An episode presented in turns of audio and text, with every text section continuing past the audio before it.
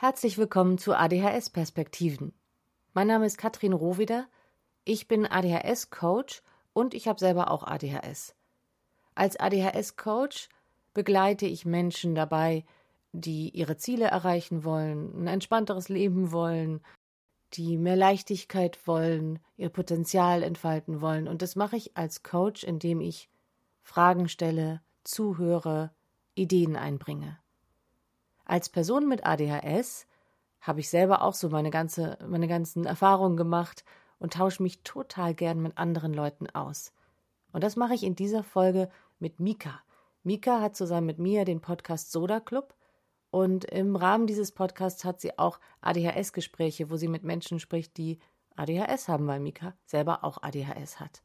Und ja, freut euch auf ein ausgiebiges Gespräch mit äh, vielen Anekdoten zum Thema Chaos, persönliche Geschichten, Ideen, wie wir damit umgegangen sind.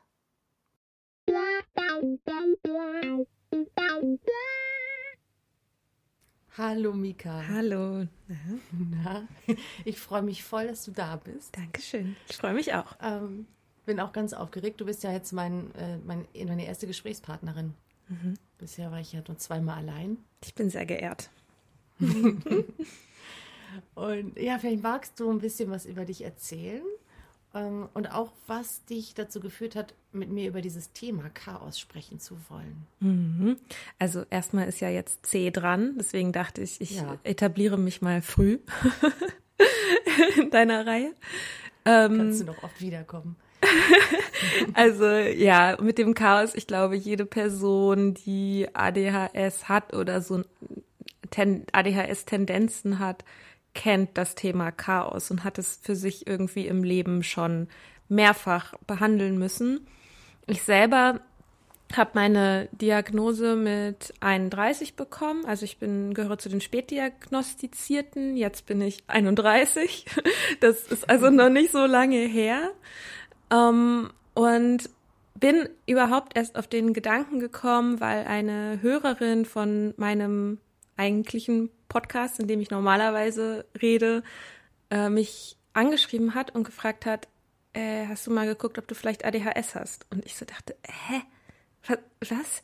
Äh, das, der Anlass war, also der Podcast heißt Soda Club und da geht es vor allem um Alkoholabhängigkeit und das nüchterne Leben. Und ähm, genau, ich habe vor ein bisschen über zwei Jahren habe ich aufgehört zu trinken nach einer Zeit von sehr viel Konsum und Abhängigkeit und ähm, habe eben genau einen Podcast darüber angefangen mit noch einer anderen zusammen, der Mia. Naja, und dann haben wir auch eine Folge über Geld und Bürokratie gemacht. Und das ist natürlich für Menschen, die eine Suchterkrankung hinter sich haben, ist das ein riesiges Thema, weil das, es ist ja quasi Realitätsflucht als Lebensstil, wenn man abhängig zum Beispiel trinkt oder so. Ne? Man will sich den Sachen nicht stellen. Für viele Leute häufen sich Schulden auf, es gibt keine Ordnung im Papierkram. Und da haben wir über das Thema haben wir halt gesprochen. Und hab ich habe da halt von so ein paar Sachen erzählt, die ähm, ich jetzt weiß auch, also auch definitiv schon auf eine ADHS auch hingezeigt haben. Und ähm, hingezeigt, hingewiesen, hingewiesen naja, ihr wisst, was ich meine. Und äh, genau. Das war sozusagen der Auslöser, dass ich dann überhaupt erst mal angefangen habe, darüber irgendwas zu lesen und dachte, fuck, das erklärt mein Leben. Was ist da los? Wie, wie konnte, was? Hä? Ich verstehe das nicht. Warum trifft das alles irgendwie auf mich zu? Und äh, genau, so bin ich an meine Diagnose gekommen. Ich habe dann natürlich eine Diagnostik gemacht und so weiter. Ähm, habe meine Anfangseuphorie für die Thematik genutzt, um ein paar bürokratische Stolpersteine aus dem Weg zu ähm, schaffen für diese Diagnose. Und jetzt weiß ich das seit einem Dreivierteljahr ungefähr. Genau. Hm. Und habe unter anderem auch angefangen, in also der Soda Club bleibt Soda Club, aber es gibt ab und zu mache ich so kleine Gespräche über ADHS. Und unter anderem das letzte Mal auch eins mit dir. Ja, so haben wir uns kennengelernt. So haben wir uns kennengelernt. Und dann ja. hast du gesagt, du machst jetzt auch einen Podcast, habe ich gedacht, äh, das muss ich jetzt sofort irgendwie, da, das will ich auch. Da will ich drin sein. ja, ich bin sehr froh, dass du, bin total froh, dass du mich da eingeladen hast, weil das ist echt wie so ein Knoten, der da geplatzt ist. Und cool. dann dachte ich, oh, das macht voll Spaß. Ja. Das will ich mehr machen. Ähm, genau, und wir hatten da ja auch schon so ein bisschen über Chaos und Unordnung und sowas hm. gesprochen. Ne? Und ich habe gedacht, dass wir mal heute gucken, was meinen wir denn überhaupt mit Chaos? Und was ist, welche Art von Chaos besprechen wir denn da heute? Weil es gibt ja, man könnte ja hm. auch das innere Chaos besprechen, das äußere. Und ja, vielleicht sowas, was ist so dein Begriff von Chaos? Uh, ähm, also für mich, glaube ich, hat es gar nicht so große Unterschiede zwischen innerem und äußerem Chaos gegeben, weil das äußere Chaos oft eine Reflexion von meinem inneren Zustand war. Ähm, dass ich selber mir keine Struktur geben konnte. Also, und ich glaube, ja, ist das jetzt eine gute Definition zu sagen, eine Strukturlosigkeit? Also es ist vielleicht eine dynamische Strukturlosigkeit, ne? Also in der ja auch, da sind ja auch Chancen drin, also oder und Möglichkeiten und ganz, ganz viel Potenzial. Mhm. Und gleichzeitig kann es aber so zu so einem eigenen Monster werden, in dem man so untergehen kann und dann sich überhaupt nicht mehr zurechtfindet und nicht mehr weiß, was ist jetzt der nächste Schritt, was ist überhaupt die Richtung, in die ich jetzt gehen sollte und äh, ah. So. Kannst du das Monster, kannst du das Monster nochmal beschreiben? Das Chaosmonster? Hm. Ähm, ich habe einfach so ein Bild von so einer, ähm, ja, von so einer Wolke, die so, wo alle möglichen Sachen drin ähm, rumwirbeln, verschiedene Themen und Gedanken, aber auch so Gegenstände, meine Steuerunterlagen und ich stehe sozusagen in dieser Wolke und sehe nicht, sehe auch die Richtungen gar nicht mehr. Also kann ja. da gar nicht mehr, äh, weiß, genau, weiß nicht, in welche Richtung ich gehen soll. Also eigentlich ist so das, das gesamte Leben im eigenen Kopf drin, sozusagen, und total alles in dieser Chaoswolke. Ja. Ja, wenn das Chaos so überhand nimmt und so außer Kontrolle gerät, dann verschluckt es irgendwann so alles. Oder wie geht dir das? Was ist deine Erfahrung mit Chaos? Ja, ähm, es stimmt, dass ich gleichzeitig mein Wohnungschaos und mein inneres Chaos bearbeitet habe und ähm, und tatsächlich, also war es so dieses, dieses, ich, ich bin völlig überfordert von, von Wohnung und Haushaltsführen, aber ich bin auch völlig überfordert von Erwachsenenleben führen, was da alles so dazu gehört. Und tatsächlich, mhm. und einfach Stress pur und überall hilflose Versuche, irgendwas mal anzufangen und dann doch alles zu viel, äh, Dinge verdrängen, wegschieben, wieder wild anpacken und dann doch wieder aufhören, nicht weitermachen erstmal alles aus den Schränken rausholen, ja. damit man es dann sortiert ja. und dann aber an dem Punkt nicht weiterkommen, genau. wäre so ein Klassiker für genau. mich. Und dann also, ist alles aber schon mal draußen ja. und man läuft dann tagelang, Wochen, Monate lang unter Umständen drumherum. Ja. Also mein großes Talent ist, und ein bisschen war es das noch, aber jetzt ähm, kriege ich da ein bisschen anders mit um, ist dieses alles erstmal vor die, äh, vor die Tür stellen. Sodass das dann wo ich dann dachte, hat das irgendwie einen Sinn, dass ich meine Eingangstür verstopfe? Also so, also von innen vor die Tür, so, dass so dieses. Ja, ich auch. Ich habe gerade drei Müllsäcke vor meiner Tür stehen, vor meiner Wohnungstür, um die ich seit äh, paar Tagen einfach immer so drum herum ja, gehe. Genau. Entschuldigung, Herr Genau, ein paar Tage ist ja eigentlich schön. Ein paar Tage ist ja noch gut. Also, das war immer wieder, dann wurde das irgendwie dann doch mit so einer Hauruck-Aktion endlich weggeschafft. Und dann kam das nächste, was da landete. Also das weiß ich, und ich weiß noch, dass ich, ja genau, dann las ich irgendwas von einer, die irgendwas schrieb, dass das so einen Sinn hat, wie man da seinen Eingang verstopft, dass man Leute vielleicht nicht reinlassen will oder irgendwas. Und ich habe ja immer äh, früher in meinem Chaos, ich habe da psychische Themen hintergesucht, weil ich dachte, wo, wo kommt das her? Wieso mache ich das? Ich wusste ja auch nicht, ich bin ja auch äh, spät diagnostiziert, ähm, also ganz offiziell erst mit Anfang 40, ich bin jetzt 43, aber vorher schon inoffiziell. Und ähm, äh, ich habe vorher immer gedacht, da muss ja irgendwas mit mir los sein, irgendwas ja. psychisch los sein, dass ich das immer wieder mache. Und darum habe ich auch nach, dort nach Antworten gesucht. Und habe gedacht, ja, dann muss, da muss ich ja wohl mal gucken, wieso ich Leute nicht, also wieso ich diesen, diesen Eingang zu meinem Haus so verstopfe sozusagen. Und letztendlich war es das überhaupt gar nicht. Das finde ich das Faszinierende. Also das, ähm, diese Unordnung, wenn das an der ADHS dahinter steckt, ja mit, mit ganz simplen Gehirn, nein, komplexen, aber ähm, also gut zu erklärenden Gehirnfunktionen zu tun mhm. hat. Und dass mir das Priorisieren dann schwer fiel, das Planen schwer fiel und aber auch das dann das durchzuhalten und dass ich auch immer nur auf meiner Anfangsenergie mhm. surfen konnte.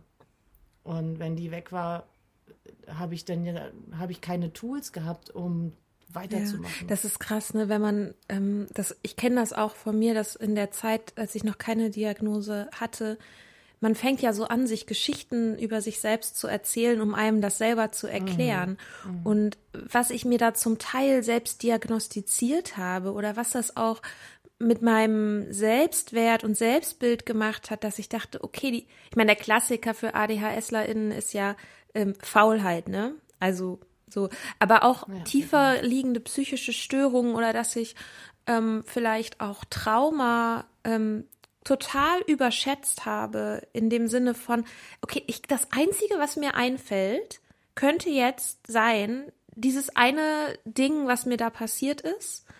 Und das hat jetzt, das muss jetzt als Erklärung für alles mögliche andere hinhalten.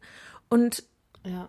Ja, oder es gibt was, was ich nicht weiß. Ich habe immer gedacht, ja, ich komme oh. an etwas scheinbar nicht ran. Oh, ich muss mm -hmm. große Angst haben, etwas anzusehen, weil ich, weil ich nichts finden konnte. Ja. Oh, krass, ne? Hm. Ja.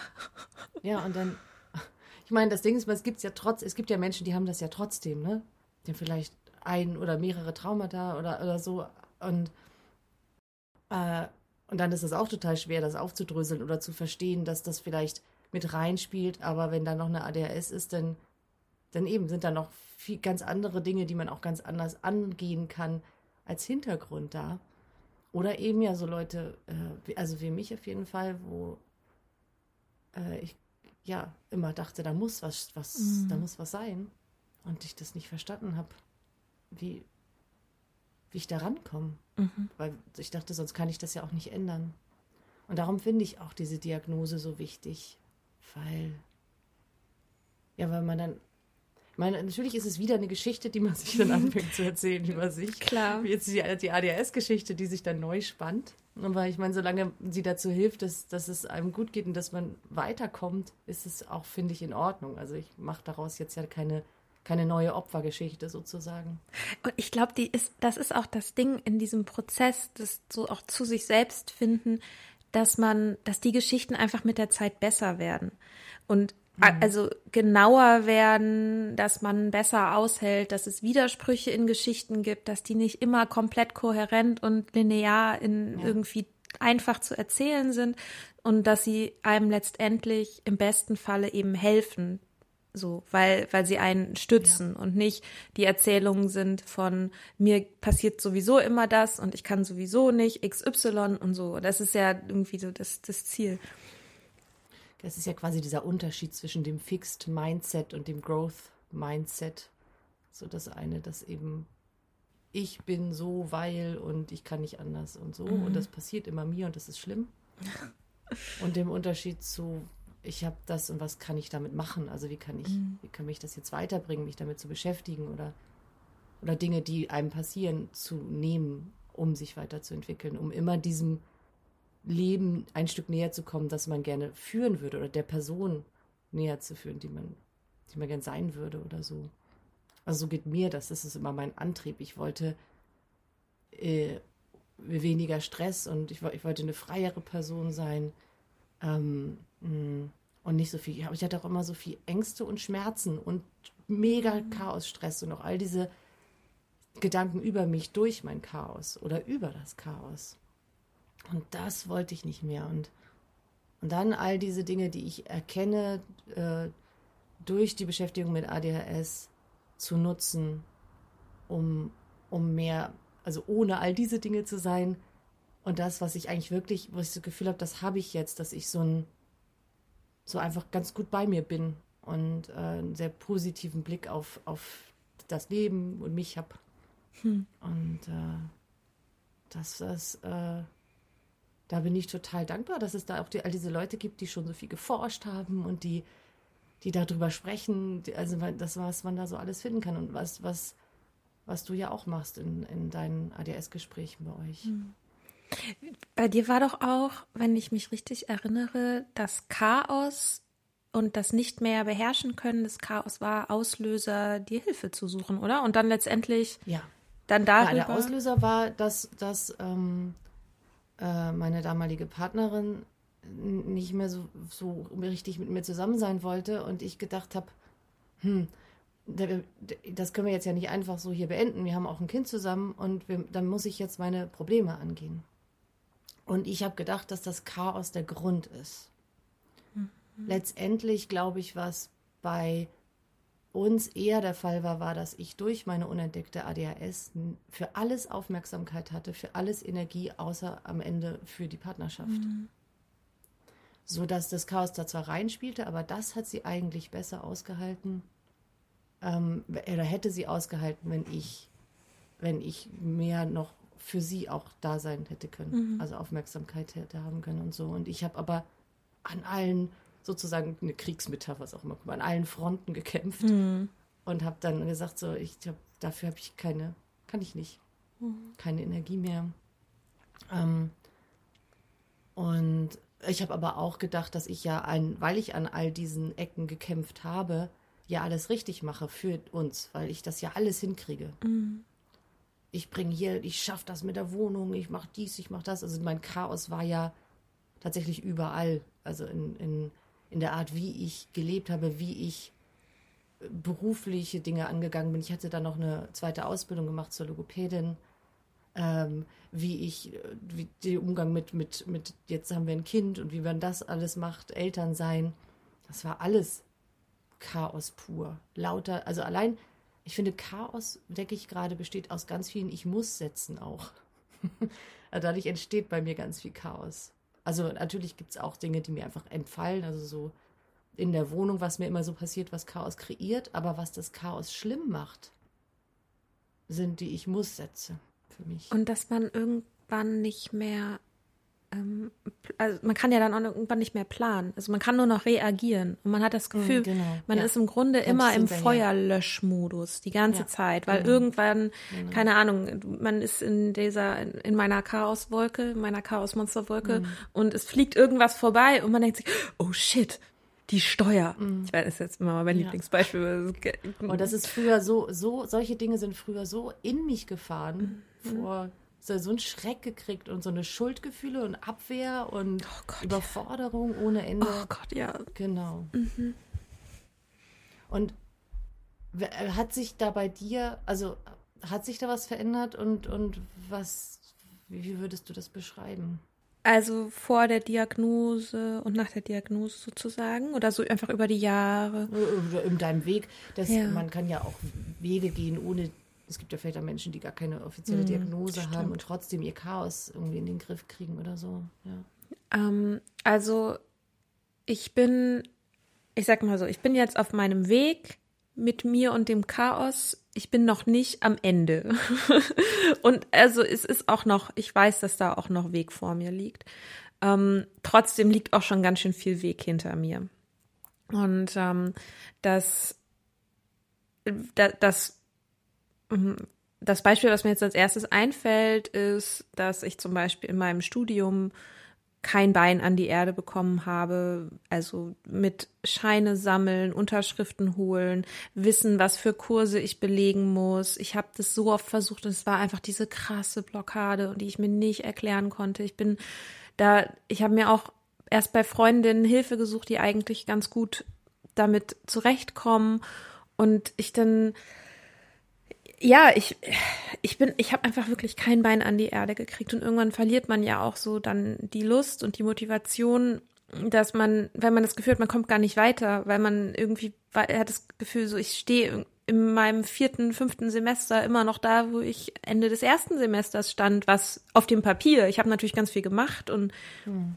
so, aber genau, und da habe ich ähm, dann, dann haben meine Eltern mir geholfen. Die haben, wir haben uns alle zwei Wochen zusammengesetzt, haben mir eine To-Do-Liste gemacht und ähm, eine schaffbare To-Do-Liste. Und dann habe ich immer alle zwei Wochen bin ich zu meinen Eltern gefahren, dann haben wir darüber geredet, wie es gelaufen ist und so. Also im Grunde meine Eltern als Accountability Buddies. Meine Mutter hat sich voll toll, ähm, hat sich äh, in der Zeit auch, also oder hat mir dann geholfen, auch eine Verhaltenstherapie anzufangen. Bei einer Frau, die überhaupt nicht auf den Gedanken gekommen ist, dass ich ADHS haben könnte, nur mal so, by the way. Ähm, und das ist, das ist zum Beispiel, das ist so ein Beispiel.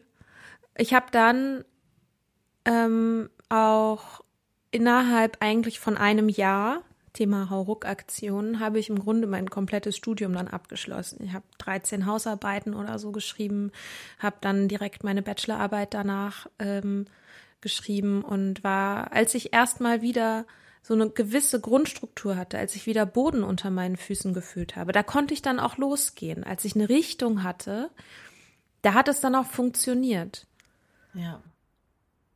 Ja, und du warst, ähm, du warst ja vorher total hilflos und dann hast du ja was ganz Konkretes gehabt, was, was dich handlungsfähig gemacht hat, deine machbare To-Do-Liste da und natürlich deine, ja, diese Unterstützung, also diese, der, das Stichwort Accountability Buddy ist auch im, in meinem Prozess damit, das ist so wichtig gewesen, dass es nicht, dass man nicht das alleine machen muss. Weil man sich, ich finde, dann fällt man so oft wieder in ja. diese Hilflosigkeit zurück. Und also was bei mir definitiv aber auch noch ein wichtiger Punkt war, äh, ist, als ich aufgehört habe zu trinken. Also wenn man, wenn man trinkt, wenn man regelmäßig trinkt, wenn man wirkungsorientiert trinkt, wenn man trinkt, um mit Sachen klarzukommen, besser mit den eigenen Gedanken, sich zu sedieren, was wirklich sehr, sehr beliebt ist bei ADHSlerInnen. Und ich ich fühle es sehr, warum man das macht. Das ist halt ein scheinbar Quick Fix für einen sehr lauten Kopf, den man sich vielleicht auch nicht erklären kann. Eine ganze, oder ich konnte ihn meinen mir lange nicht erklären. Ähm, aber das Leben chaotisiert sich mehr und mehr, weil man dann, weil man die Gefühle, die damit in, in Zusammenhang stehen, die, auch die Gefühle von Hilflosigkeit oder Traurigkeit, dass man das irgendwie nicht hinbekommt, die fühlt man ja nicht. Und das heißt, man bearbeitet ja. sie auch nicht. Und man schaut genau. nicht, was dahinter steckt. Und man verhindert alle Impulse, um die aufkommen, damit es damit man da, damit umgeht und damit man diese Sachen löst. Also das und ins und nach und nach wird es halt immer unbändiger. Sowohl im Kopf, weil Alkohol einen Einfluss auf unsere Gehirnchemie hat, als auch das ganz konkrete, ich gehe Sachen an, sortiere irgendwas und so weiter. Und das heißt, das war für mich auf jeden Fall auch ein ganz, ganz großer Wendepunkt, nachdem sich ähm, viele Sachen auch erstmal einfach auch verbessert haben. Nicht alles, weil da war auch immer noch ADHS, aber ich brauch, ich musste auch erstmal aufhören zu trinken, um überhaupt diese ADHS-Symptomatik in ihrer Klarheit sehen zu können. So. Ja, ja. Total. Das ist bei mir so gewesen, dass ich erstmal mit ganz vielen, mit meinem, ich musste meinen Selbstwert erstmal auf eine bestimmte Ebene bringen und mein Chaos angehen, sogar bis ich das, oder bis, also zumindest anzufangen. Bis ich gemerkt habe, dass, also ich musste kapieren, dass das, als das Psychische richtig gut schon war, vergleichsweise zu früher, dass da immer noch Chaos ist und Desorganisation. Und dann konnte ich so, habe ich gedacht, ach guck mal, also ich glaube im Nachhinein, ich hätte es auch anders angehen können. Aber ich wusste ja, als ich losgerannt bin, noch nicht von dieser ADHS-Geschichte. Also habe ich erst mal weitergemacht auf dieser anderen Ebene und habe da was weggeschaufelt. Und um das dann freizulegen, sozusagen. Du musstest erstmal ans Selbstbild. Ja, man ist so ein bisschen wie so eine Archäologin fürs eigene Leben, ne? Ich habe das halt gemacht, als, also als ich aufgehört habe zu trinken, da habe ich das das erste Mal gemacht, dass ich alle Sachen ausgepackt habe, so auch aus der Vergangenheit. Warum habe ich getrunken? Was sind meine Glaubenssätze übers Trinken? Was glaube ich, was Alkohol für mich tut? Und dann habe ich es irgendwann, habe ich das dann gedacht, okay, ja, war jetzt gut, aber nochmal mache ich das nicht. Und dann kam die ADHS-Diagnose. Ich so, ach, okay, here we go again. Also ich habe festgestellt, weil ich habe das so viel gemacht, dass ich irgendwann gemerkt habe, ich mache das mehr als alles andere, mehr als Hobbys, fast gefühlt mehr als Arbeiten. Ähm, und dann habe ich gedacht, okay, dann ist das jetzt meine Arbeit. Ich muss das machen, weil ich kam nicht klar. Und ich habe aber auch nicht mehr, ich habe mich früher immer mit Kiffen äh, statt dann, also statt Alkohol, das war meins, weil ich Alkohol nicht gut ab kann. Ähm, also ganz schnell mir schwindlig wurde und so. Und äh, dann war das so meine, meine Wahl. Äh, in, in angenehme Leugnung von, genau, also das zu gehen, was du beschrieben hast, damit ich das dann nicht fühlen muss und ähm, zu gehen. Und das hatte ich aber irgendwo, hatte ich schon irgendwas gemacht, dass ich das nicht mehr nicht mehr wollte. Ich wollte das in meinem Leben nicht mehr. Ich habe auch anders gewohnt, sodass das hier auch wahrscheinlich jeder mitgekriegt mhm. hätte, wie viel ich das gemacht hätte. Das war mir, das hat auch geholfen. Und dann saß ich aber da mit dem, was da so in mir los war. Und dann war das echt, das war so wie meine Arbeit. Und das mit der Archäologin finde ich äh, einen schönen, schönen Begriff. Und ich muss sagen, dass ich das, dass ich mittlerweile, das ist so wie meine allerliebste Beschäftigung. Also wenn man, also ich denke manchmal, ich brauche ein wichtiges Hobby, ich brauche das Klavier lernen oder so. Stricken. Ja, irgendwas, ja. Ah, genau. Aber ich muss sagen, dass eigentlich genau das, was ich mache, mich mit mir selbst auseinanderzusetzen, mich mit anderen auszutauschen und immer weiter zu spüren, was macht mein Leben jetzt gerade aus und was ist da los, was ist bei anderen los und wie, was kann ich da noch alles entdecken? Das ist eigentlich so meine, mittlerweile zu meiner liebsten Beschäftigung geworden, während ich, als ich im Chaos war, auch im inneren Chaos, ne, da ich habe zwar auch gedacht, dass ich es gemacht hätte, aber ich glaube, ich bin da eigentlich vor, vor ganz viel weggerannt. Ja. ja. Ähm, wie, ich fange mal kurz an. Ich bin ja immer total neugierig, wie Leute ihr Leben so strukturieren und gerade Haushalt, das ist für mich so ein ganz großes mhm. Ding. Also ja. ich, weil Haushalt ist wirklich pure Maintenance. Ne? Also es ist, geht nicht darum, ja es nimmt, nimmt genau. Ende ja, wenn es ein Ende nehmen würde, wäre man tot. Also ne, ne, oder ausgezogen oder keine Ahnung. Ja, also das heißt, die mhm. Wohnung ist in einem beständigen Zustand der, der des bearbeitet werden müssens. Und das ist wirklich für mich eine der Hauptbelastungen. Also wo ich merke, da steht mir das ADHS haben am meisten im Weg? Oder das ist so der Bereich, wo ich noch so echt was ändern möchte.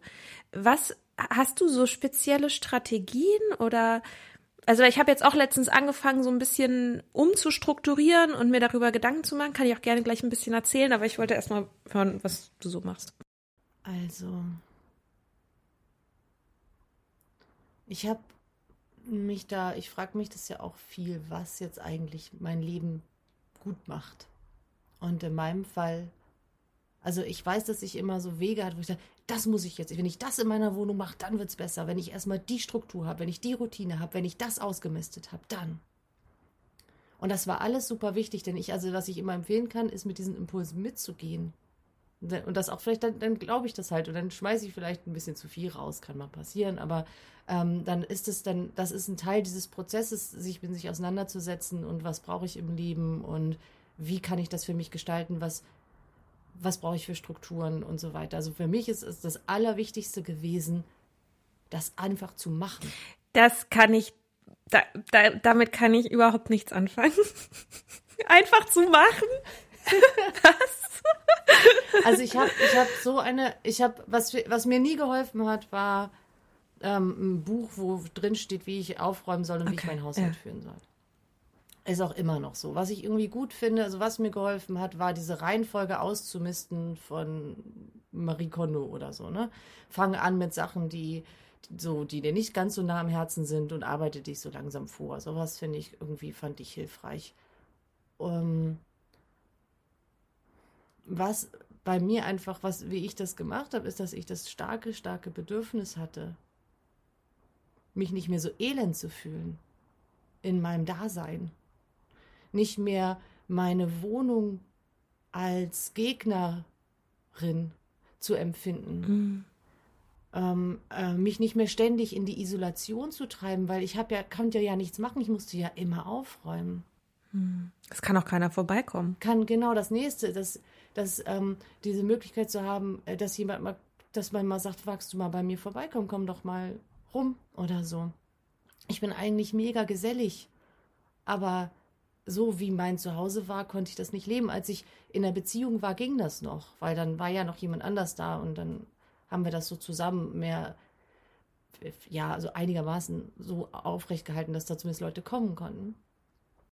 Ich kann gar nicht, also ich habe mich ja damals eben tatsächlich auf den Weg gemacht, weil ich die Beziehung retten wollte und dann konnte ich auch gar nicht mehr so richtig aufhören. Vielleicht ist es auch das, ne? Und ich habe einfach ich bin all meinen Impulsen gefolgt und ich bin auch in falsche Richtungen gerannt und habe einfach, ich habe diese ADHS, ohne es zu wissen, ähm, Hyperfixierung auf dieses Thema genutzt, um, so wie du, ne, sagst, ich habe dann in einem Jahr alles durchgeschrieben oder so. Also das, ich hatte plötzlich, ich habe, das war mein, das war meine, meine Lebensaufgabe in der Zeit. Also zusätzlich noch zu anderen Sachen, dann hatte ich noch ein Beziehungskram mhm. natürlich irgendwie und auch beruflich, also waren, aber ähm, was war für mich ganz, ganz wichtig, das hinzukriegen. Und also das ist das überhaupt erstmal um, also dass ich das Gefühl hatte, dass aus einer, aus einer Wohnung, die meine Gegnerin ist, eine ist, in der ich wohnen kann. Das war immer so mein, ich möchte mich hier wohlfühlen können. Und ähm, ich habe dann ein bisschen was gelernt über typische ADHS äh, dann genau, dann kam mir die ADHS mit zu, dass ich dachte, oh, guckst du vielleicht doch mal da, vielleicht findest du da Antworten.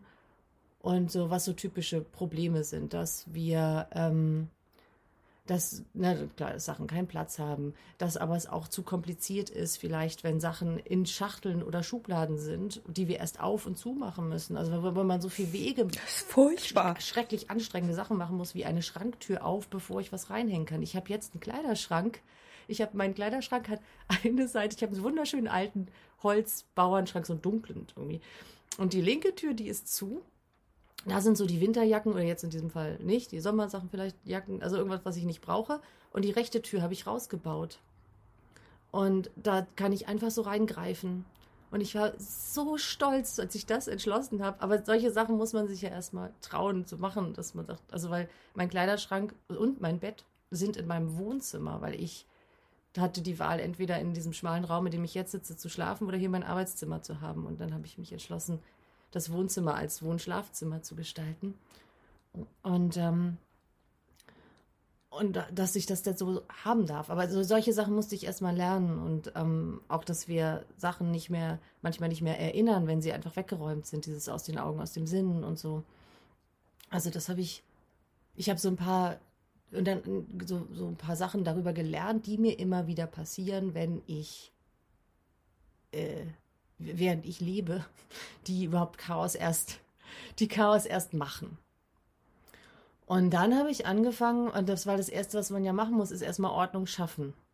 So. Und ähm, dann habe ich festgestellt, ich kriege das alleine nicht hin. Ich habe nur gekämpft, gekämpft, gekämpft. Das hörte nicht auf und ich habe mich immer noch so schlecht gefühlt. Und ähm, das hat auch viel dazu beigetragen, dass ich halt eben durch diese Isolation immer wieder in so depressive Verstimmungen gefallen bin, wo es dann hier noch schlimmer war.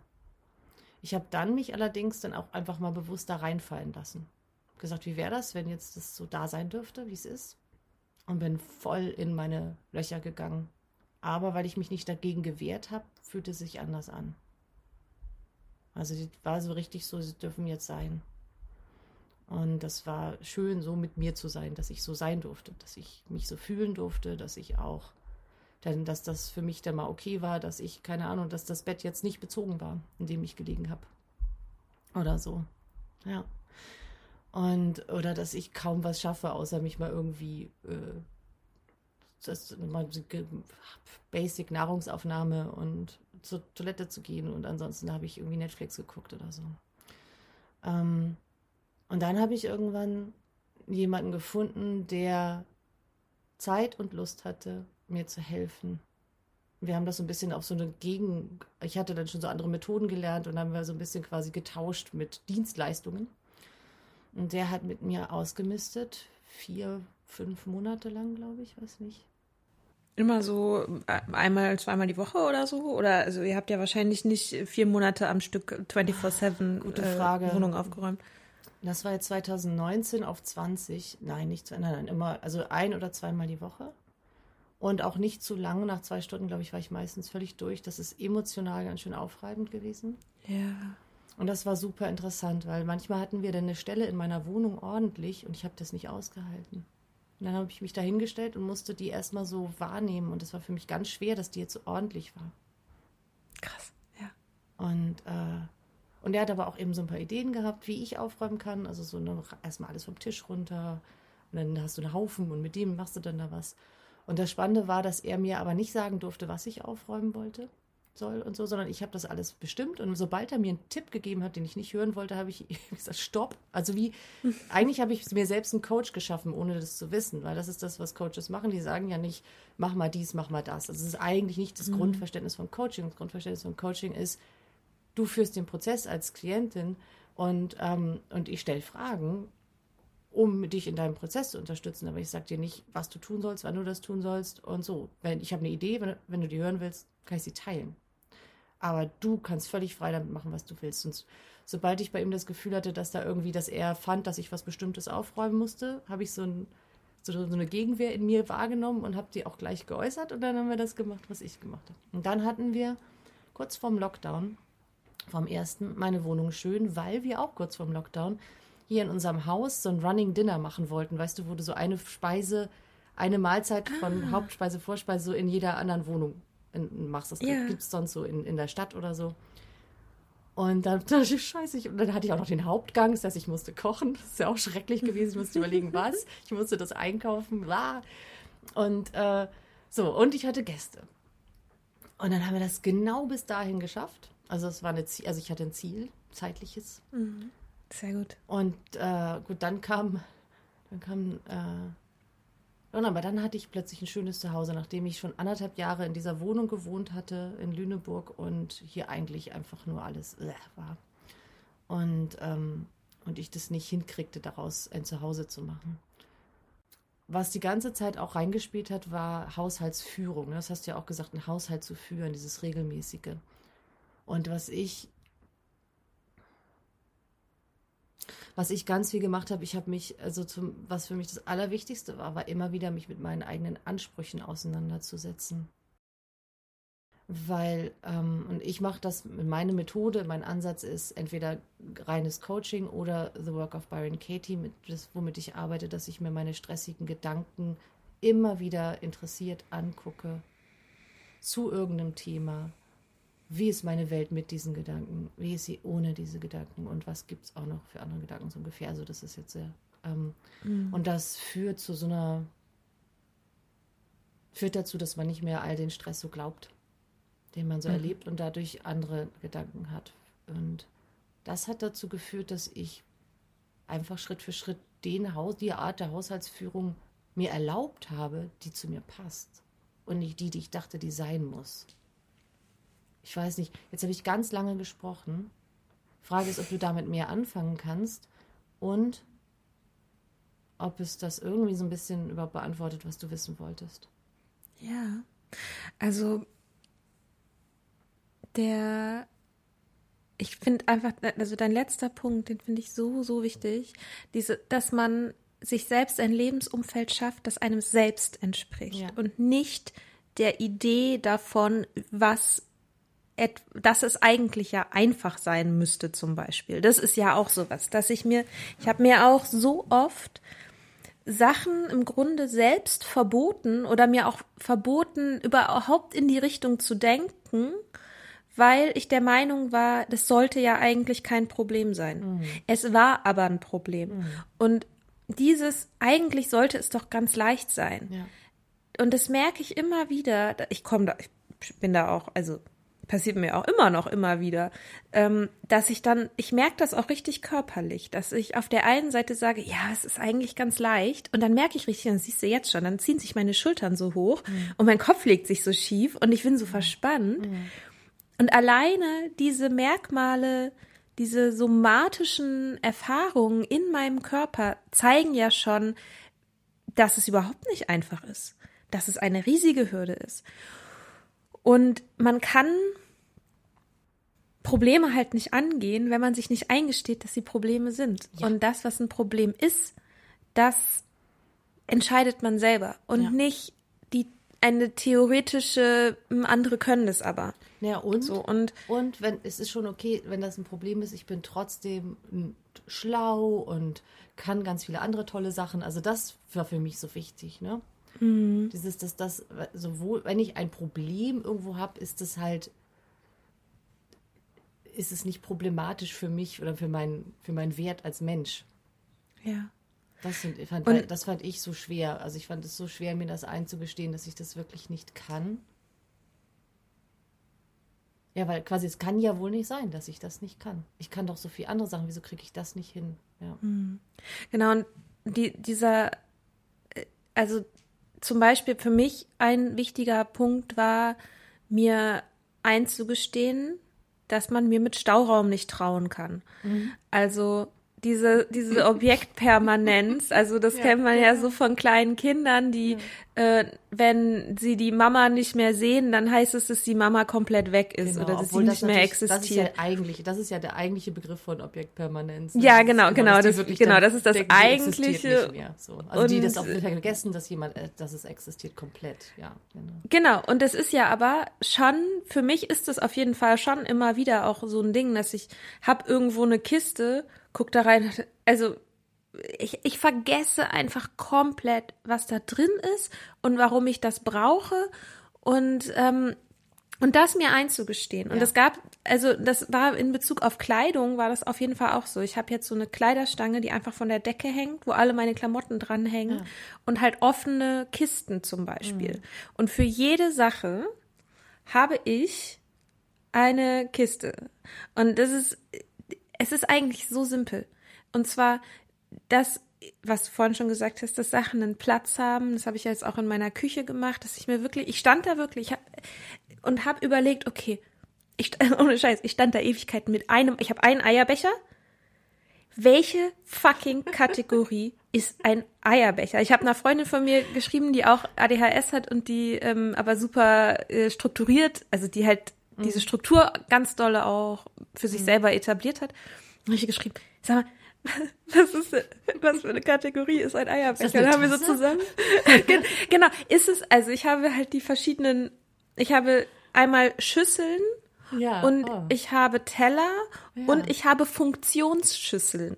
Oh. Funktionsschüsseln sind Schüsseln, aus denen ich nicht esse, sondern hm. in denen ich zum Beispiel Salat mache oder die aus Metall sind oder ja. so. Ja. Das sind zwei Kategorien und die mhm. stehen an unterschiedlichen Stellen, mhm. weil ich die natürlich zu unterschiedlichen Zeiten brauche. Mhm. Letztendlich habe ich eine eine Mini-Kategorie gemacht, die heißt Ei mhm. und sie ist direkt neben den Funktionsschüsseln. ähm, aber es hat eine ganze Weile gedauert und ich brauchte das, dass ich auch für alles Etiketten mache. Also, weil ich ähm, erst mit dem Aufschreiben und dem Dahinkleben diesen designierten Ort hatte und dann erst überhaupt was Reales, womit ich dann arbeiten konnte. Ich habe ganz viele Sachen dann auch nochmal umgeklebt oder umgestellt oder so.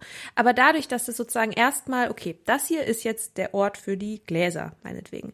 Mhm. Ähm, und dann stelle ich fest, nee, Moment, aber eigentlich, wenn ich morgens hier stehe und mir und dann will ich ein Glas, dann will ich nicht erst in die andere Richtung laufen, sondern dann mhm. will ich das direkt greifbar haben, aber dann passen jetzt die Tassen da nicht, also so, ne? Ja. Und das, ähm, das ist total hilfreich.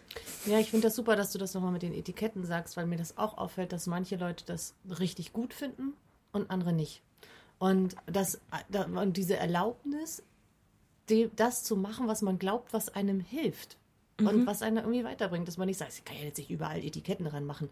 Oder das sieht ein bisschen aus, als ob ich Deutsch lerne, so Vokabeln lernen. Genau, so. genau. Früher auf Englisch so.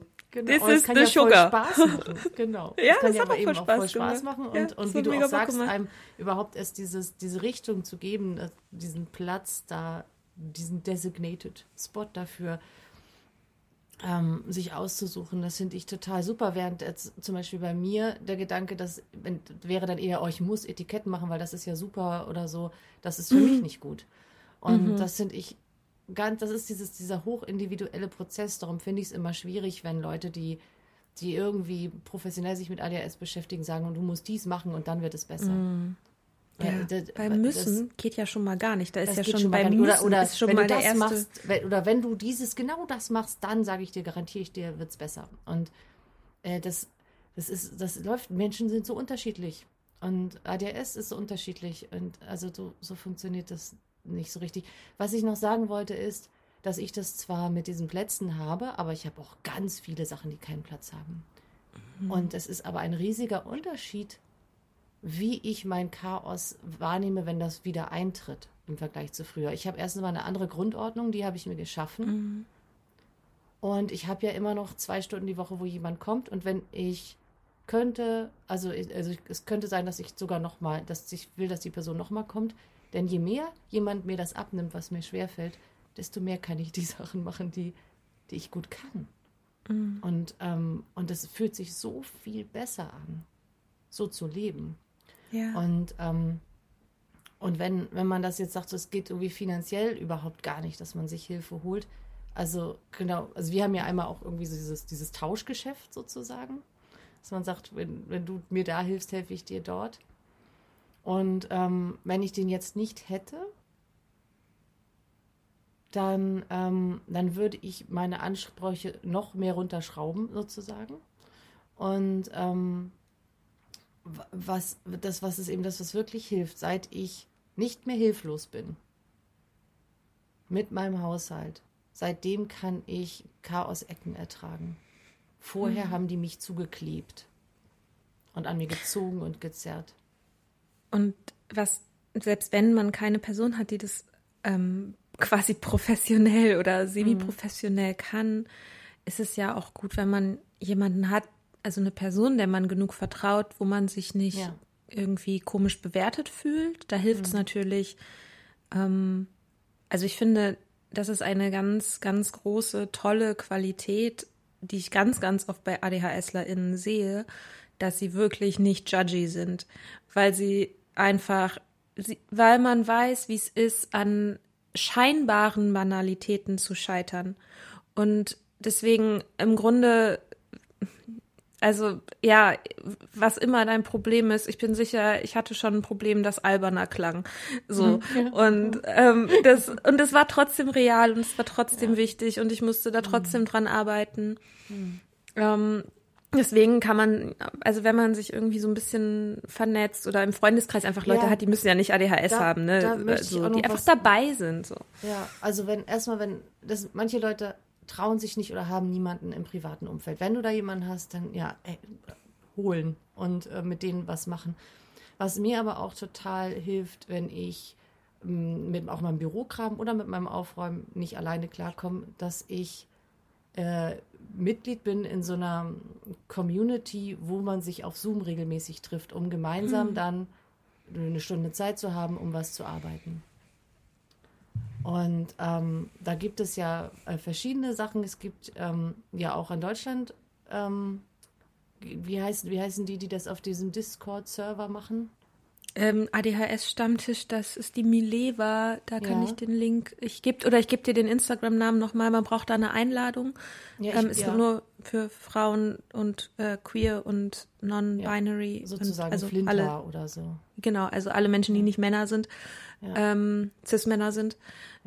Äh, genau, dann braucht man eine Einladung und da ähm, tauschen sich ganz viele Leute aus. Genau, würde ich Genau, also das wäre eine, eine Frage, ob, also das wollte ich nämlich wissen, ob man da, also wie offen das ist für Menschen, die da Interesse dran haben.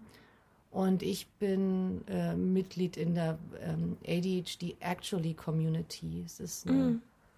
die, ich habe den Namen vergessen, die kommt, glaube ich, aus Perth in Australien. Und es gibt, es ist sozusagen, also 24 Stunden, also den ganzen Tag lang, alle zwei Stunden. Äh, jetzt gerade ist es immer 9 Uhr und 11 Uhr, in der Sommerzeit immer 10 Uhr, 12 Uhr, also so immer mm. ähm, äh, in unserer Sommerzeit und Winterzeit wo sich so ein Zoom-Meeting öffnet. Geil. Und ähm, dann wird kurz vorher gesagt, hier, mach das so und so und so. und um zehn nach geht's dann, geht's dann richtig los und dann werden alle, gehen alle in Breakout-Sessions und dann wird gearbeitet. Und wenn, manchmal ist danach noch Zeit, sich auszutauschen oder man geht dann einfach oder man arbeitet dann weiter. Und ähm, der, das Problem bei diesen Sachen ist, dass man natürlich, das muss man auch nutzen. Also zwischendurch vergesse ich, dass ich das ja habe yeah, als Option. Yeah. Dann sitze ich da und mhm. denke, oh, ich kriege mich hier irgendwie gar nicht motiviert. Und dann ähm, finde ich ja. auch meistens mittlerweile irgendwas, wie ich mich motiviere. Und dann sitze ich abends auf dem Sofa und denke, aber du hast ja eigentlich auch das.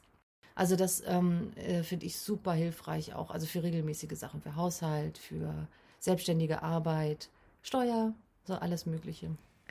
Äh, was äh, bei mir noch so, ein, so eine kleine ähm, Aha-Leuchte über meinem Kopf angemacht hat für das Strukturieren der Wohnung, war, sich einfach mal anzugucken, wo denn die Sachen lagern. Also wo tue ich die Sachen denn hin normalerweise? Wo sammelt sich, wo sammeln ja. sich die Socken? Genau. Wo sammeln sich genau. denn ähm, die Papiere? Oder wo tue ich denn normalerweise meine Post hin?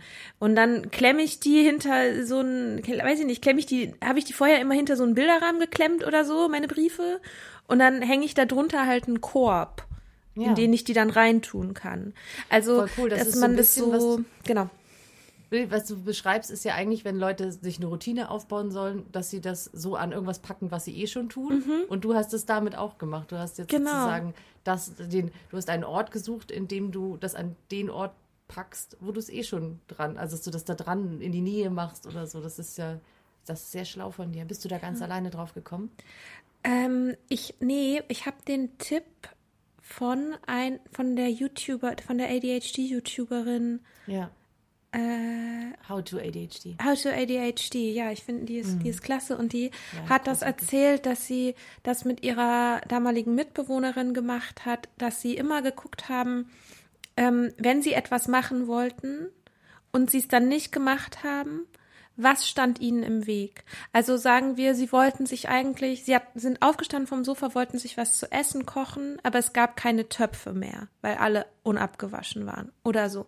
Und so sind sie, so haben sie das im Grunde jede Woche, haben sie sich zusammengesetzt und haben diese Sachen gesammelt, also immer zwischendrin aufgeschrieben und so wertfrei, also jetzt nicht im Sinne von, äh, ich konnte nicht, weil du die Töpfe nicht abgewaschen hast, sondern einfach nur so, dass ähm, sozusagen auf dem Weg zum Kochen, das hat mich dann gehindert oder so. Und ähm, das fand, das habe ich dann, vielleicht hat sie das andere auch. Es ist ja so eine Art davon irgendwie, von dem, was ich gerade erzählt mhm. habe. Ne? Mhm. Also ähm, zu gucken, also ja, zu gucken, ja. was passiert mir immer wieder. Also genau. das ist bei mir oder was was mache ich immer wieder. Das ist auch auch so ähm, mein, mein Weg gewesen, an mein Chaos ranzukommen. Also was passiert mir immer wieder? Was, was mhm. mache ich immer wieder? Ähm, und das habe ich entweder notiert oder mir sehr bewusst überlegt, obwohl das Notieren einfach ein bisschen sicherer ist. Ähm, und dann kann man von dort ausgehen, nämlich überlegen, was man, wie man damit umgehen möchte. Ne? Ja, genau. Genau, also und ich habe auch, um damit das funktioniert, damit ich überhaupt auch Platz habe, solche Sachen einzurichten. Also ich habe zum Beispiel jetzt direkt vor meinem Badezimmer habe ich auch wieder einen Korb. Ich habe jetzt sehr viele Körbe und Kisten irgendwie, ähm, wo zum Beispiel alle meine Medikamente drin sind. Und das ist, es ist life-changing. Und das klingt so ja. absurd, dass das jetzt mein Leben irgendwie groß verändert hat. Oder ein anderer Punkt ist Mülleimer. Klar. Ja. Mülleimer. Das war, das hat mein Leben verändert.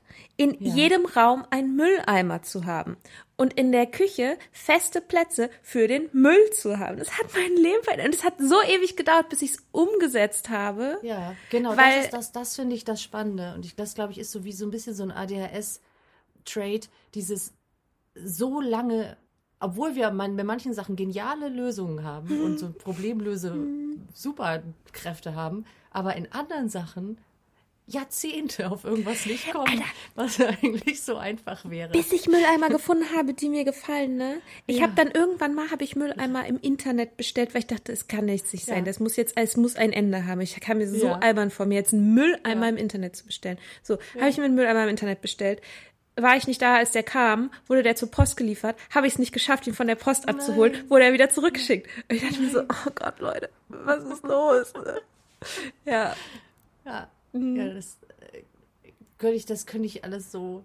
Also was ich, was ich, was ich äh, da interessant, weil ich habe ja echt zwei Fragen so. Weil meine Gefahr ist mit Mülleimern überall und darum ist bei mir genau die Lösung gewesen, witzigerweise sie nicht überall zu haben, ah. ist, weil ich es hasse, Müll wegzubringen. Und äh, das ist für mich voll, voll die Strafe und es tut körperlich weh, Mülleimer zu leeren. So. Also mittlerweile geht es viel, viel besser, weil ja. ich aber eben viele Aufgaben, also ich, es ist nicht mehr so, dass ich eine Aufgabe sehe und da dann alle anderen Aufgaben denke und so verzweifle in meinem Haushalt. Das ist ja das, was mir früher auch so viel mhm. passiert ist. Du, du, siehst ja eine Unordnung und denkst an all die Arbeit, die sonst noch zu tun ist oder so. Mhm. Und äh, seit ich das, und irgendwie habe ich jetzt festgestellt, dass es auch gar nicht so lange dauert, meinen Müll rauszubringen, habe ich jetzt, also, aber ich habe halt dann, ne? ich habe eigentlich fast alles nur in der Küche. Mhm. Und äh, für mich war das das witzigerweise voll gut. Ach krass, weil siehst du, bei mir ist nämlich der Punkt, ich habe ich nehme irgendwas, trage es in irgendeinen Raum, pack das meinetwegen aus oder ne, irgendwas, irgendein Teil von diesem Objekt ist dann Müll und dann tue ich es halt auf den Tisch oder ja, auf die Fensterbank und dann bleibt ja. das da. Wenn ich, weil ich den Weg von da bis zur ja. Küche halt einfach nicht mache. Und aber was vielleicht mh, mm, dieser Punkt ist, glaube ich, auch wichtig. Es ist die moralische Verpflichtung, bestimmte Dinge, die gefühlte moralische Verpflichtung, bestimmte Dinge immer gut und richtig zu machen, zum Beispiel mhm. Mülltrennung.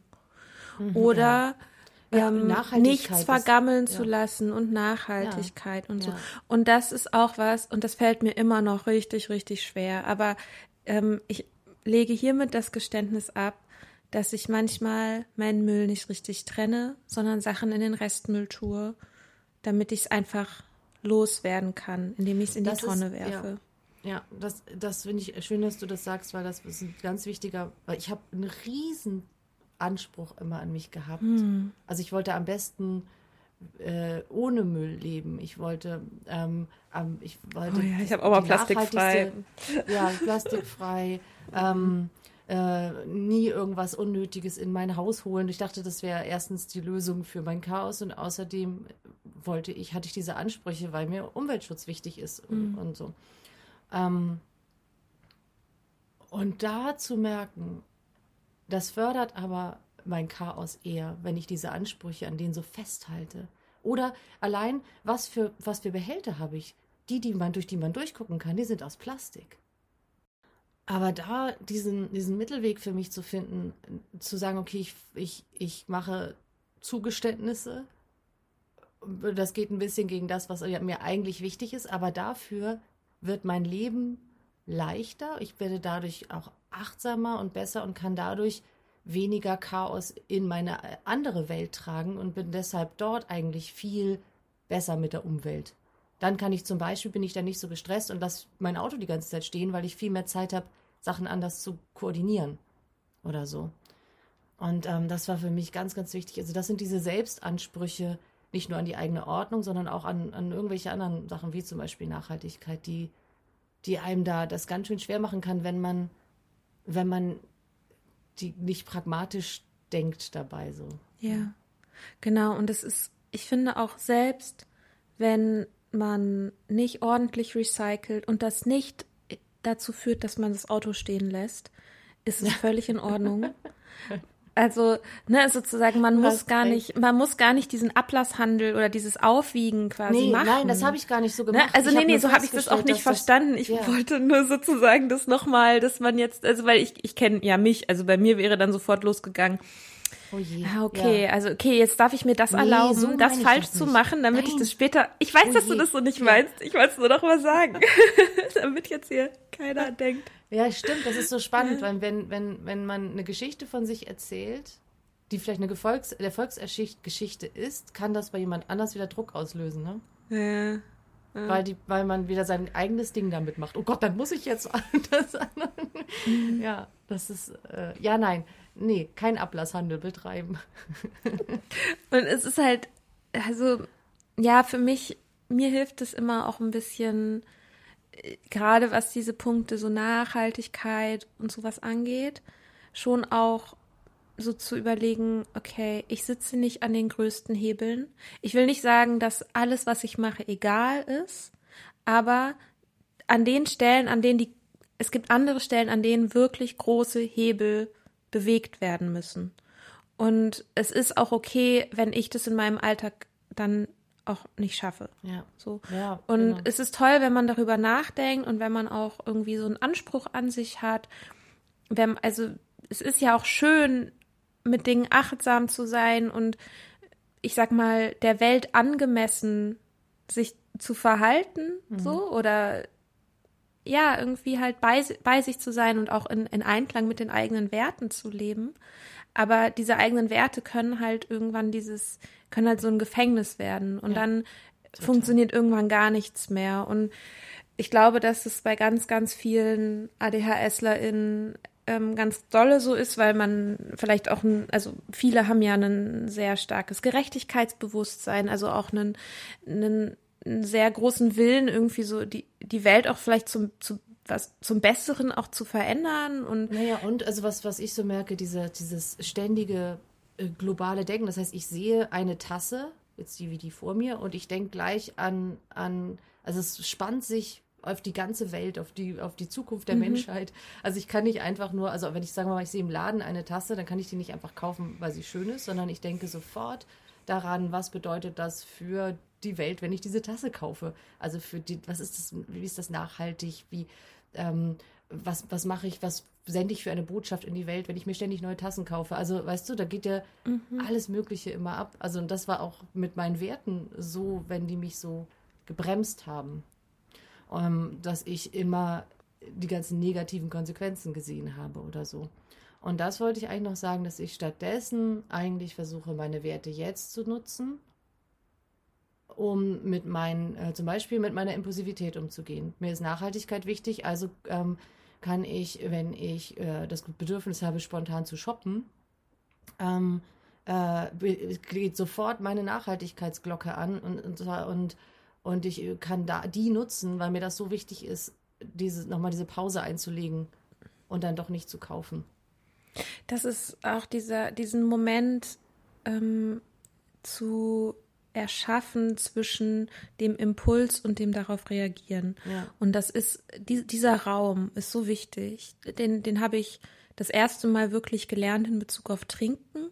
Wenn ich, als ich aufgehört habe und das Bedürfnis hatte zu trinken, Raum zu schaffen, nicht mich dafür wegzuprügeln und zu sagen, äh, wie kannst du nur und das sollte dir nicht so leicht werden, was hast du überhaupt irgendwie, du Versagerin, hast dich jetzt hier in die Alkoholabhängigkeit und was auch immer, sondern Raum zu machen und erstmal zu gucken, okay, das Bedürfnis ist da und was passiert, wenn ich nicht sofort reagiere? Und das ist beim Kaufen, ist das genauso. Das klappt mal besser, mal schlechter bei mir, so. Also es ist jetzt kein riesiges Monster, es ist nur ein kleines Monster, das manchmal ein bisschen nervt und auf meiner Schulter sitzt und sagt, hallo, das Bücher oder so. Ne? Ich bin irgendwie in so einem mega Rechercheloch und recherchiere irgendwas total wild für drei Tage und dann will ich jedes Buch dazu haben und dann kommen die Bücher an und dann bin ich aus dem Rechercheloch eigentlich schon wieder aufgetaucht. Kommt schon auch äh, immer mal wieder vor. Ähm, und was mir geholfen hat, war tatsächlich, das klingt jetzt richtig, aber ne, aber ein Sticker, den ich äh, in meiner Nachbarschaft habe kleben sehen und das, der ist, je mehr du hast, desto mehr musst du putzen. Ja. Und dann dachte ich so, Oh Gott. oh ja, stimmt. Und weil das quasi zwei Sachen sind, die sich so, also ich putz nicht gerne und oft und ich, also da, das bedingt, hat sich bei mir ganz gut ge gegenseitig bedingt. Ja. Ja, ja das ist ein. wird mit der Angst gespielt sozusagen. Ja, oder so sich Nein. vorzustellen, okay, ja, stell dir doch mal vor, du hast jetzt dieses Ding, was jetzt da im Regal im Laden super schön aussieht. Stell mal vor, du hast es jetzt bei dir in der Wohnung und dann steht es irgendwo und dann staubt es voll oder es ist dreckig. Stell's dir, genau, stell es dir einfach mal vor in dem Kontext deines tatsächlichen Lebens und nicht als das Objekt, was jetzt dein Leben positiv für immer gut macht. Ja, genau. So. Ja, also es ist, glaube ich, total gut, so verschiedene. Mh, hört man eigentlich den ganzen Krach da draußen? Ist irgendwie ordentlich was los auf der Straße. Es ist irgendwie total gut, so verschiedene Momente für diese Pause äh, oder Ansätze für diese Pause zu haben. Da, weil, wenn man einfach nur eine Pause macht und da in der die Pause nicht füllen kann, weil man nicht weiß, was ich machen kann, so dann ist die ja nicht auszuhalten. Dann geht mhm. man ja doch dem Impuls nach. Ja.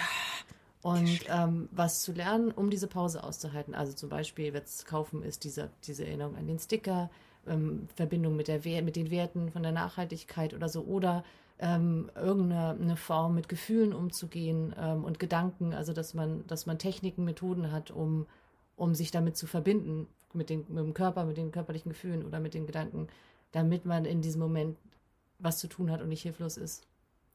Bis, bis es dann vielleicht vergeht oder ja. Für Online-Shopping mache ich es meist so, dass ich ähm, die Sachen einfach erstmal in den Einkaufswagen tue und dann vergesse ich es eh dann landet es in einem meiner 3000 offenen Browser-Tabs. und irgendwann, wenn ich die mal wieder alle schließe, äh, denke ich, ach ja, guck mal, hatte ich ja eine Hose im Einkaufswagen. Genau. Und das finde ich aber so spannend, sich damit bewusst zu beschäftigen und dann zu sagen, ja, ist aber vergangen, das Bedürfnis, ist nicht mehr da. Weil mir das nächstes Mal, wenn ich was in den Einkaufswagen packen will, hilft zu überlegen, ey komm, du hattest jetzt schon so oft, ist das wieder so eine Hose, die wieder da nur liegt und du dann so und so und dann pack ich es vielleicht gar nicht mhm. rein. Also so, das ist was, was, also was ich auch ganz viel gemacht habe, dieses mit meinem, mit meiner Impulsivität oder meinem Chaos, mich das immer wieder anzugucken im Nachhinein, um dann für die Zukunft zu lernen. Mhm. Wunschlisten schreiben ist auch sowas. Ähm, mhm, dass ja. man, wenn man, dass man es, also man kann das, das mache ich tatsächlich schon auch manchmal, ich verliere meistens dann die Wunschlisten, aber dann ist es auch egal. Ähm, aber dass ich erstmal aufschreibe, okay, am so und so vielten wollte ich das und das kaufen. Und wenn ich das dann irgendwann immer noch will, dann wäre das ein Zeichen für mich, dass das vielleicht was ist, was ich auch brauche oder was ich wirklich gerne haben möchte oder so. Ja. Ja. Genau. Hm. Das, irgendeinen Gedanken hatte ich da gerade zu, aber vielleicht ist das auch, da kommt dann in irgendeiner anderen Folge wieder hoch. Ähm, ja, wir reden ja jetzt hier schon eine ganze Weile. Ja, kannst du zwei Folgen ah, hast du Hast du noch, hast du noch eine, entweder was, was du noch sagen möchtest oder noch eine Frage an mich? Oh. Was Wichtiges, was offen geblieben ist. Ich glaube, ich würde vielleicht noch ein bisschen was zu Chaos als mhm. Chance. Ah ja, genau. Oder als ja. was Schönes auch ähm, gerne sagen, weil es auch etwas ist, mit dem man lernen kann, liebend zu leben. Und ich bin, also es ist natürlich ein Auslotungsprozess und ich bin in diesem Prozess auch nicht fertig zu gucken, an welchen Stellen versuche ich wirklich Chaos zu vermeiden, weil ich, weil ich merke, dass es da vielleicht aus dem Ruder läuft. Mhm. Und an welchen Stellen ist es aber auch okay, das da zu lassen. Also für mich ist zum Beispiel kreatives Chaos, wenn ich gerade in irgendeinem Bastelprojekt stecke und dann sind halt überall Sachen. Und das ist auch voll okay. Mm, und dann sieht es vielleicht eine Zeit lang irgendwie in meiner Wohnung scheiße aus. Nach dem Kochen sieht es scheiße aus. Ist, äh, ist dann irgendwie so. Ähm, und das in diesem, um nochmal auf das Monster vielleicht zurückzukommen, wenn das Monster nicht ganz so umfassend und riesig ist, sodass man gar keine Richtung mehr erkennt, sondern wenn es einfach ein bisschen kleiner geworden ist, diese Wolke, und die Wolke vielleicht ein bisschen durchscheinbarer ist und auch ein bisschen glitzert, dann fliegen da immer wieder Sachen drumherum, die ähm, aus denen man was rausgreifen kann. Und diese Zufallsmomente erzeugen ja auch Überraschung und Kreativität und da ist es auch schön, den Impulsen zu folgen und das ist auch irgendwie auch, auch ein Geschenk. Ja. ja ich dachte gerade nur, weil mein Monster, und dann hast du von Wolke gesprochen und mein Chaos-Monster ist dann eigentlich wie so ein Chaos-Schaf. Also es ist, ja, so, süß. Noch, es ist so, so puschelig. Ja, ähm, geil. Das Chaos-Schaf. Ähm, oh, ich das, das ist so ganz und, viele. Und, so, ja, ja, hat das so ganz viele Sachen im Feld stecken oder wie? Was ist das Chaos-Schaf? Ich weiß es auch nicht. Ich habe das nur darauf gedacht und ich hatte auch einen Gedankenzug. Aber ähm, ähm, nee, es ist einfach dann nicht gefährlich. Ja. Wenn ich einigermaßen handlungsfähig in meinem Leben bin, wenn ich das Gefühl habe, ich habe über verschiedene Bereiche Kontrolle. Mhm. Das ist natürlich immer so eine Sache, ob wir wirklich was für eine Kontrolle wir haben. Aber ich habe das Gefühl, ich gestalte mein Leben bewusst. Und ich erlebe mich in ganz vielen Bereichen als total super toll und oder was weiß ich, als, als irgendwie fähig. Dann kann ich auch, dann wird, dann ist mein Chaos schon allein dadurch im Leben ein bisschen geringer und mein Chaos in der Wohnung ähm, ist kein Monster, sondern ein Schaf. Mhm. Und ich mag Schafe und es darf auch mal da sein und das, es, ist, es blökt nicht mal so laut, es stört irgendwie nicht. Ähm, und, und dann kann ich in meinem Leben, wenn, wenn ich äh, viel Gestaltungsmöglichkeiten habe für mein Leben, kann ich meine Neigung zum Chaos, sprich Kreativität, Flexibilität, im Flow sein, kann das total genießen und nutzen. Mhm. Und ich weiß, dass ich zum Beispiel am allerbesten bin, wenn du mir, also sagen wir mal, ich, wir sollen jetzt eine Party organisieren. Dann kann ich nicht so gut Monate vorher eine Party organisieren. Aber morgen ist die Party und hier ist ein Haufen Dinge. Mhm. Oder gleich ist die Party in fünf Minuten. Yeah. Dann nehme ich aus diesem Chaos von Dingen irgendwas zusammen und schaffe daraus mein ganz eigenes. Und das ist dann immer was Besonderes und immer irgendwie voller Herz und, ähm, und so. Und das ist das, was ich, ja, ich habe da hatte eine Assoziation dazu. Ich weiß gar nicht, ob ich das jetzt rational begründen kann, wieso mir diese, diese Form von, von Chaos jetzt, was ich aus Chaos kreieren kann, wieso das, was es mit meinem Schaf zu tun hat. Aber ich, das ist wieder dieses, was glaube ich, also wie geht es mir in meinem Chaos? Und ich glaube, ich leide an Chaos, wenn ich das Gefühl habe, ich kann nicht gestalten und renne nur hinterher. Und ich kann Chaos gut da sein lassen. Vielleicht ist es auch nicht mehr so groß dann, also viel, wenn ich,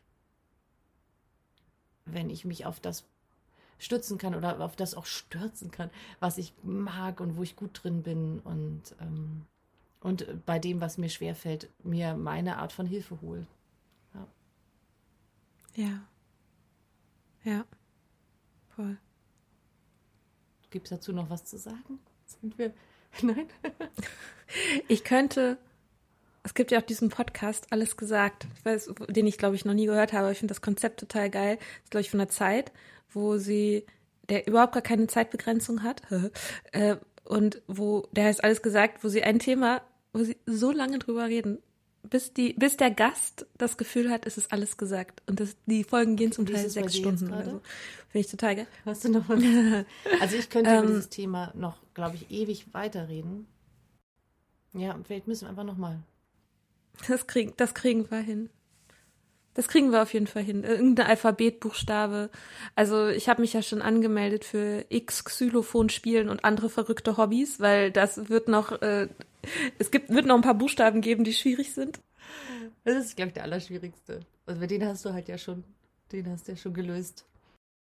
Da bedanke ich mich total für das Gespräch und ich mag das sehr, wie wie viel du schon über dich selber weißt und was du schon alles ausprobiert hast und wie du das erzählst. Ich glaube, da ist auch ganz viel dabei für die Zuhörerschaft.